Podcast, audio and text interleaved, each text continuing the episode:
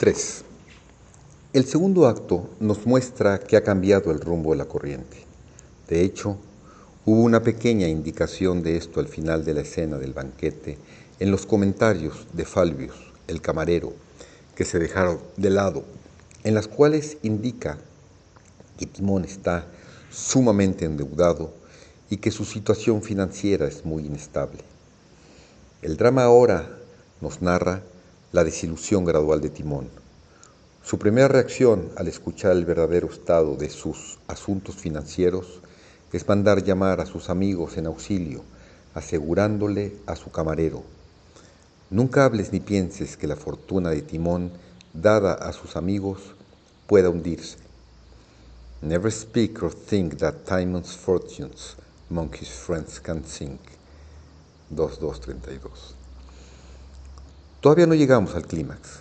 Presenciamos una vez más al coro griego, esta vez representado por tres extraños que hablan sobre la naturaleza de los halagadores que abandonan a su benefactor en la hora de su mayor necesidad. Irónicamente, Shakespeare alude al grado de degradación en que puede caer el hombre, quien es el alma de la tierra, y por ello dice, al disminuirse el hombre de esa manera, religion groans at it, y se lamenta de ello, y entonces exclama y deplora el hecho de que la política esté por encima de la conciencia. Policy sits above conscience. Mientras tanto, antes de llegar al punto culminante en los asuntos de Timón, un interesante paralelismo se da en la escena en la que Alcibiades es confrontado con una difícil situación. En esta obra, el hombre de acción es contrastado con el hombre de sentimientos y los dos son contrastados con el hombre de intelecto. Alcibiades se presenta ante el Senado para abogar por su amigo, Timón, a quien acusan de que, hirviendo en sangre, hace mucho tiempo violó la ley y ahora de ello se da cuenta who in hot blood had stepped into the law which is past debt to those that without heed do plunge into. De estas palabras se puede inferir que asesinó a un hombre en igual en alguna pelea. Y la petición de Alcibiades en favor de Timón al Senado es de noble argumento, pues dice que la piedad es la virtud de la ley For pity is the virtue of law. Y pide que su servicio militar sea tomado en cuenta y también sus victorias, pidiendo por su vida en retribución de lo que hizo por Atenas.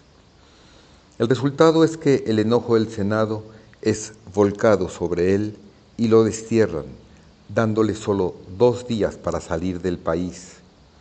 Esta es una desilusión para el guerrero el hombre de acción, y su reacción inmediata ante tal aparente injusticia es preparar un ataque. Su única idea es atacar Atenas y se refugia en su orgullo, consolándose con este pensamiento.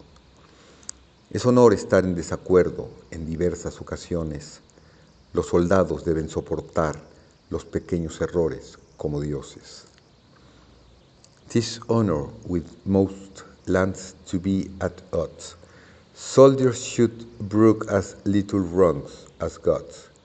3.5.15. 4. La venganza de Timón es muy sutil. La escena representa un banquete que exteriormente se parece a los anteriores, pero ahora es un festín simbólico en el que los platos contienen solo agua tibia, reflejando el afecto indiferente de sus llamados amigos y después de reclamarles violentamente a los presentes, les arroja los platos, los ahuyenta y él mismo sale corriendo de su palacio gritando con odio a la humanidad. Su ira se ha cristalizado en un odio a esta. El misántropo huye al bosque. Apenas salido del escenario, se da cuenta de la devoción de sus empleados y es muy significante que su fiel camarero lo esté siguiendo, llevando oro, lealtad y amor. Misantropía del griego miso y antropos, yo odio a la humanidad, es una actitud social y psicológica de aversión general al género humano, sin que implique desagrado por personas concretas, sino animadversión a los rasgos compartidos de toda la humanidad. Un misántropo muestra antipatía por los seres humanos y por la humanidad en su conjunto, la que puede ser ligera o marcada y de características muy diferentes, desde el inofensivo, crítico hasta la destrucción o autodestrucción. Su antónimo es la filantropía, la del amor fraternal a los seres humanos. De este modo nace el misántropo, el hombre que, al recibir un golpe de la fortuna, está listo para maldecir a Dios, a la humanidad y morir. Se come las raíces enterradas en la tierra, simbolizando que ha descendido al nivel más bajo de su ser. Al principio del libro de Job hay una alegoría de las diferentes etapas de iniciación. Dice que Satanás sugiere que ha servido a Dios por las muchas bendiciones que le ha otorgado. Y si bien Job supera todas las pruebas que le son puestas, en cambio, Timón es presentado como un hombre dormido que injuria a su Creador en cuanto pierde sus bendiciones y su reacción inmediata es la de maldecir. Esto significa que fracasa en su primera prueba, aunque es descrito como un hombre de naturaleza noble y generosa que evidentemente ha llegado al punto en el que debe ser puesto a prueba. Las ilusiones de los sentidos son tan reales para él porque no tiene nada con que reemplazarlas por haber vivido en las halagadoras imágenes de sí mismo y solo las ve reflejadas en las miradas admiradoras de sus amigos. El glamour de su narcisismo lo había hechizado por completo a tal grado que cuando el hechizo se rompió y dejó de verse a sí mismo como el amado y generoso príncipe, el benefactor de todo lo que lo rodea, no le queda nada más en la vida que no había establecido contacto con la realidad del espíritu. Apemantus había buscado desilusionarlo, pero no tenía nada que darle más que la descubierta y literal verdad. No le podía ofrecer ningún tipo de consuelo espiritual. 5. En esta obra es excepcional la ausencia de una mujer ideal. Las únicas mujeres son las cortesanas que llevan a Alcibiades a la cueva cuando va a visitar a, a Timón.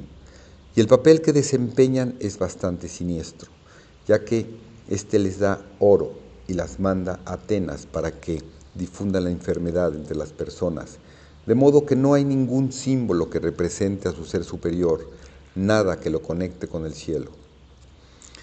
Timón se nos presenta claramente como el hombre de los sentidos, envuelto en las ilusiones del mundo material e incapaz de enfrentar la vida cuando éstas desaparecen. Durante su retiro en la cueva, tres fuentes diferentes le ofrecen oro a Timón, su leal camarero, Alcibiades y la misma tierra. Podría empezar su vida de nuevo, pero no lo hace Apemantus le suelta una sarta de verdades como siempre lo acostumbra, haciéndole notar cómo en su nuevo estado simplemente se ha ido al otro extremo. El centro de la humanidad nunca conociste, solo la extremidad de ambos polos. The middle of humanity you have, have never knewest, but the extremity of both ends.